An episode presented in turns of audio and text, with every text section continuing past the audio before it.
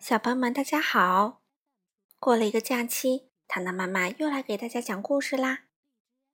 今天读的故事依然是马蒂娜系列的。今天读第十六本书《马蒂娜学骑马》。这本书的作者依然是比利时的吉贝尔·德莱雅，绘图呢是比利时的马萨尔·马里耶，由王文庆翻译，贵州教育出版社出版。一起来听吧。马蒂娜来到菲利普叔叔家学习骑马。菲利普叔叔啊，是养马的。这些就是我那些纯种马的祖先。叔叔指着客厅上挂的画说：“这是野马，这是桑托尔和拉姆西斯二世，他们是不是很棒？”不过，马蒂娜。你一定很想去参观马厩吧？我去叫你的表哥。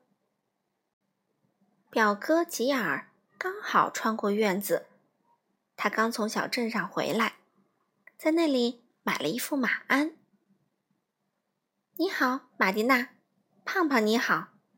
瞧，我们养了一只新的猎兔狗，希望你们三个能友好相处。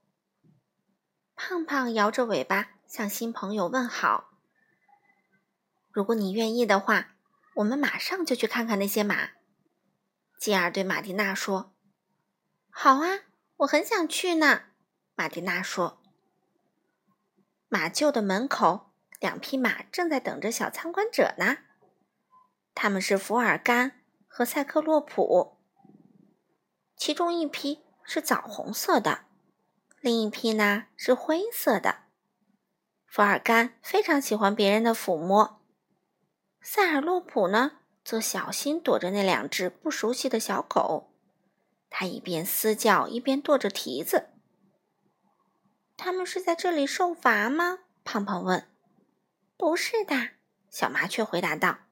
他们刚训练完，正在休息呢。这个马栏里关的是谁啊？马蒂娜问。嗯，是母马佩内洛普，就是原先老跟在胖胖后面跑的那匹。它马上就要产小马啦。吉尔表哥回答：“我们能看看它吗？”“哦，不行，它现在太累了，千万不能打扰它。不过没关系，等它生了小马，你就可以带着胖胖来向它问好啦。”小马要吃草啦。吉尔表哥说：“好啊，咱们马上去找点稻草来。如果你愿意的话，我可以帮你的忙。嗯，我来推这辆手推车吧。”稻草在谷仓里。突然，一只老鼠从稻草堆里钻了出来。胖胖立马追了上去，一直追到院子里。可是，院子里还有一匹大马。我可不是大马，我是矮种马琪琪。琪琪有点不太高兴的解释道：“我是小狗胖胖，这个是我的主人马蒂娜。嗯，她是女骑士吗？女骑士？女骑士是干嘛用的？嗯，看来你什么也不知道啊。”琪琪说：“砰，砰，砰！”马厩的工作人员。正在给大马流星安装新的马掌。流星是拉姆西斯二世的曾孙，菲利普叔叔的最爱。哎呀，往脚上钉钉子一定很痛吧？胖胖问。嗯，一点也不疼的。猎兔狗说，因为钉子是钉在角质层上的。你不想试试骑马？切尔表哥问马蒂娜。好啊。我很想试试。嗯，你在干什么？我啊，我是在给雏菊装马鞍呢。雏菊啊，是菲利普叔叔家里最听话的一匹母马了。瞧，他在给马穿衣服呢。胖胖自言自语道：“马鞍、缰绳、马蹬，一切都准备就绪，最后再检查下皮带就可以啦。”好了，马蒂娜。你可以骑上去了。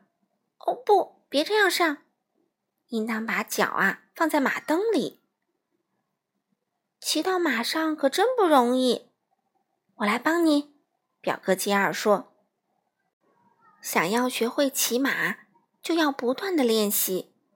一、二，一、二。”雏菊在马场兜圈子，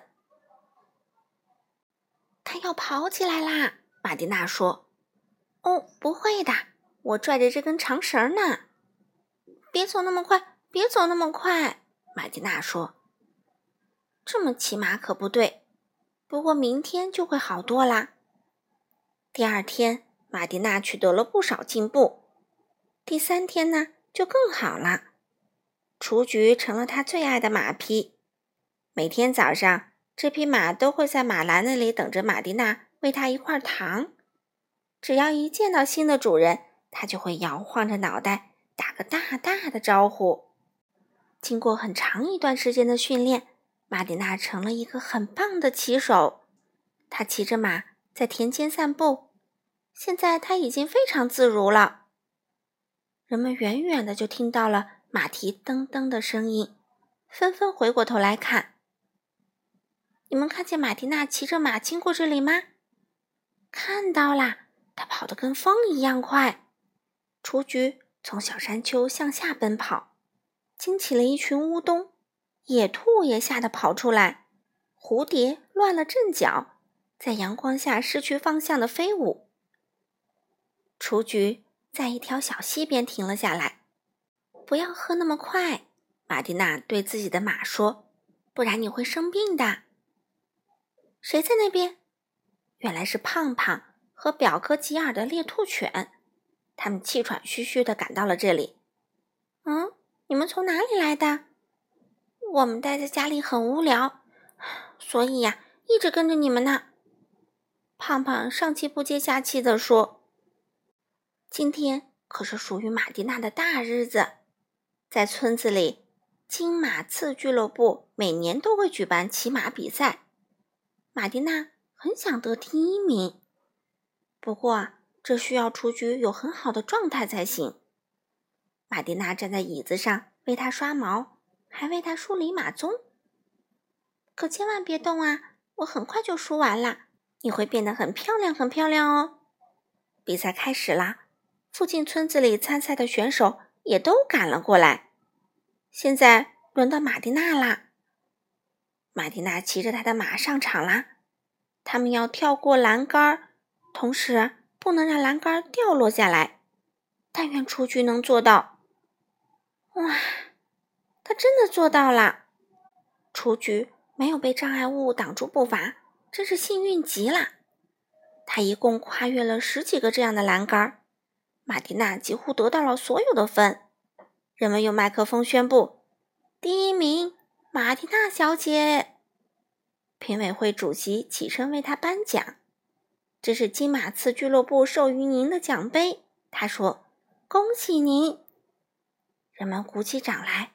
记者也赶到了。请问您的马叫什么名字？